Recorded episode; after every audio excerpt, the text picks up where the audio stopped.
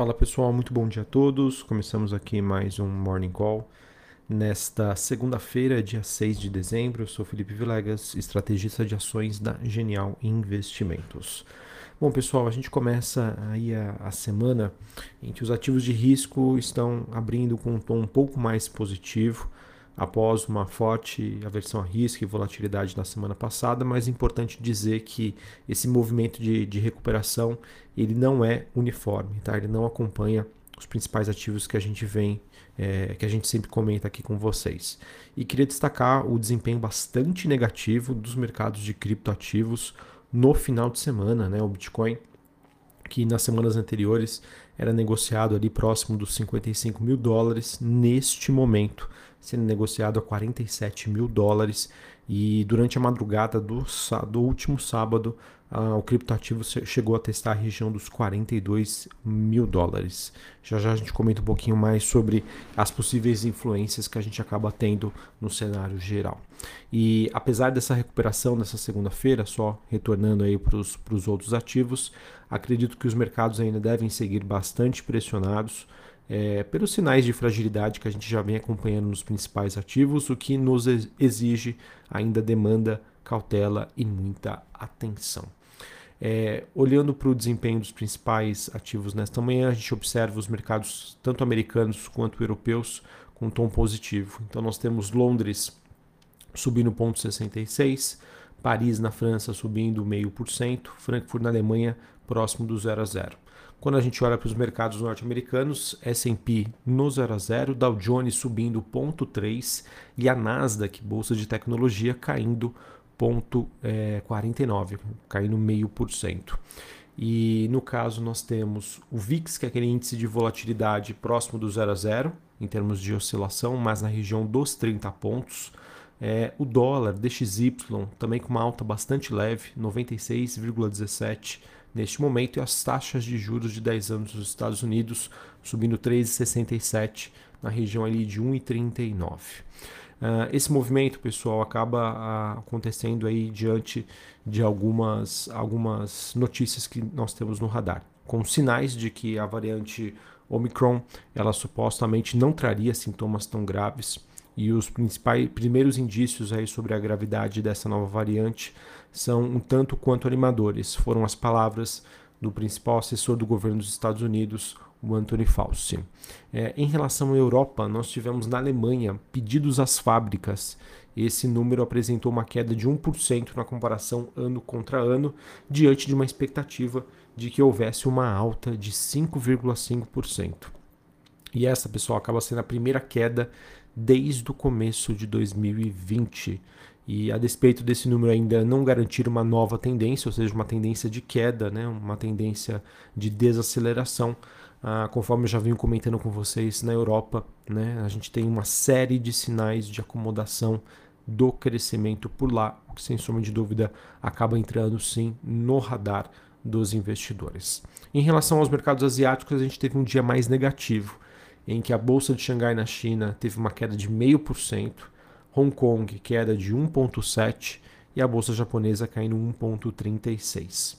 É, lá segue com destaque né, o processo de reorganização da dívida da Evergrande, que foi iniciado, e as ações da incorporadora caíram 20% nesta noite, acabando pressionando aí todo o sentimento dos investidores na Ásia. De acordo com a Evergrande, ela teria alertado para um possível calote nos seus títulos após ser chamada a pagar 260 milhões de dólares em obrigações das suas dívidas. Em comunicado, o grupo disse que, abre aspas, à luz do atual status de liquidez, não há garantia de que o grupo terá fundos suficientes para continuar a cumprir suas obrigações financeiras, fecha aspas. Tá? Por conta disso, pessoal, a China acabou anunciando o que de certa maneira era esperado, um corte de 50 bips, ou seja, meio por cento no reserve ratio, né? ou seja, no compulsório.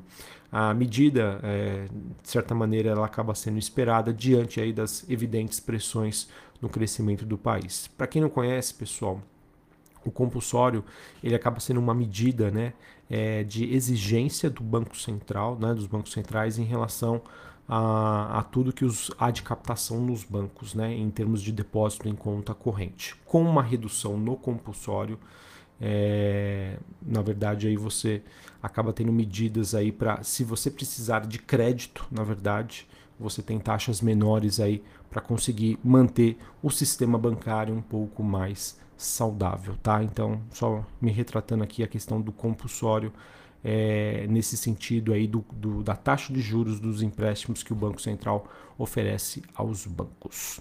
E um dos grandes tópicos aí para 2022, pessoal, sem sombra de dúvida, ele se torna, ele, ele se traz evidente em relação à política econômica chinesa, tanto do lado monetário, onde de certa maneira aí já, a gente já espera algum, algum afrouxamento, quanto da sua postura em relação ao controle de determinados setores, como por exemplo de tecnologia. E ainda cabe ressaltar aí que a bolsa chinesa ainda sofre com o processo que aconteceu na semana passada de transferência da Didi Global de Nova York para Hong Kong, né, o que acabou assustando bastante os investidores.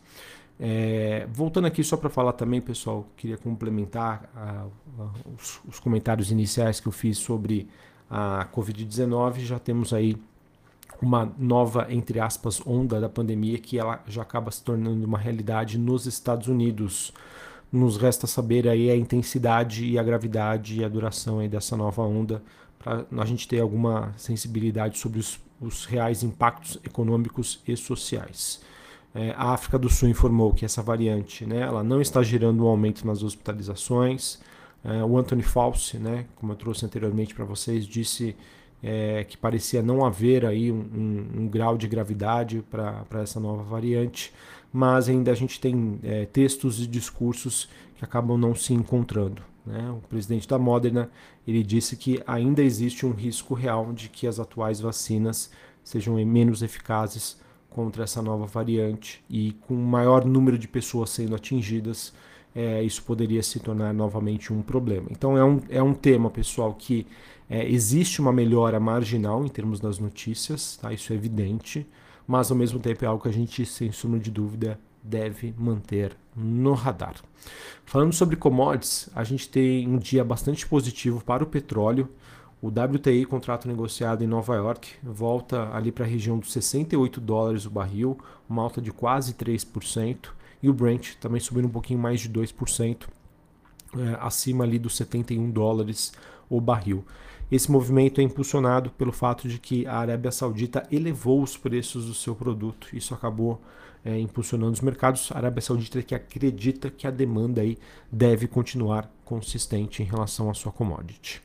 Cobre é, sobe 0,44, níquel cai 1,2 e o minério de ferro tem um dia positivo na China, mercado que segue avaliando aí as margens das siderurgias e algumas restrições na China, um mercado que por lá difícil, né, a gente ter uma, uma, uma, um direcionamento sobre o que realmente está influenciando o mercado. Acredito que a gente ainda deve passar uh, com os investidores buscando um ponto de equilíbrio para o minério de ferro. Beleza?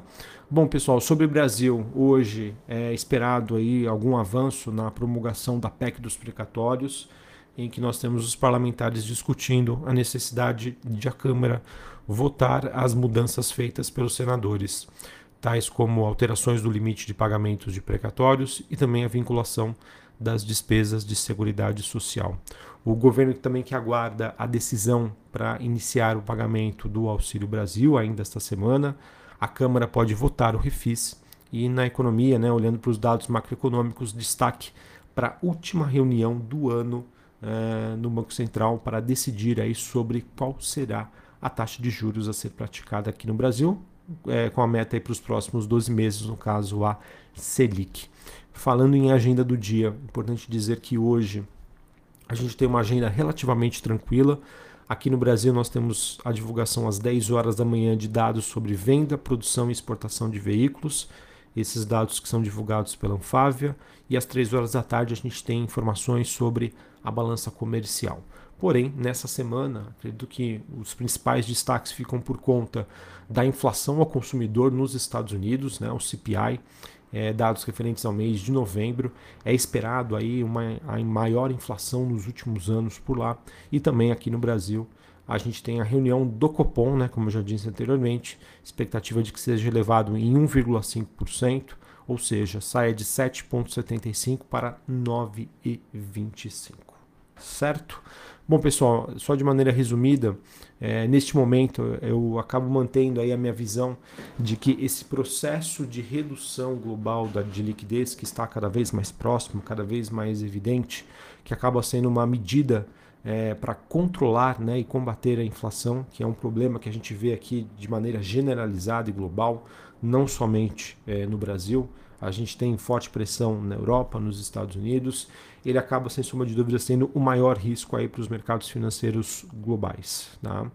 É, sim, a, a, questão dessa nova variante também é um vetor de risco, sem suma de dúvida, mas na minha opinião, inflação e o processo aí de, de normalização monetária é, se ele precisar ser muito mais rápido que o mercado precifica hoje, pode trazer bastante volatilidade. E na minha opinião, é isso o que está justificando a queda aí de, por exemplo, dos criptoativos, né, que são ativos mais especulativos, que ainda passam por um processo aí de entendimento né, das pessoas, do mercado como um todo, e diante desse cenário de possibilidade né, de redução da liquidez, ou seja, redução dos estímulos, subida de juros, bolsas, né, como a Nasdaq, uma bolsa de tecnologia, criptoativos, eles acabam ficando mais sensibilizados. O mesmo ocorre com países emergentes, tá? Só que é diferentemente do que a gente possa encontrar é, hoje, por exemplo, para Brasil, eu vejo um mercado que acaba sendo parcialmente blindado pelo desconto em que nós já encontramos hoje na bolsa,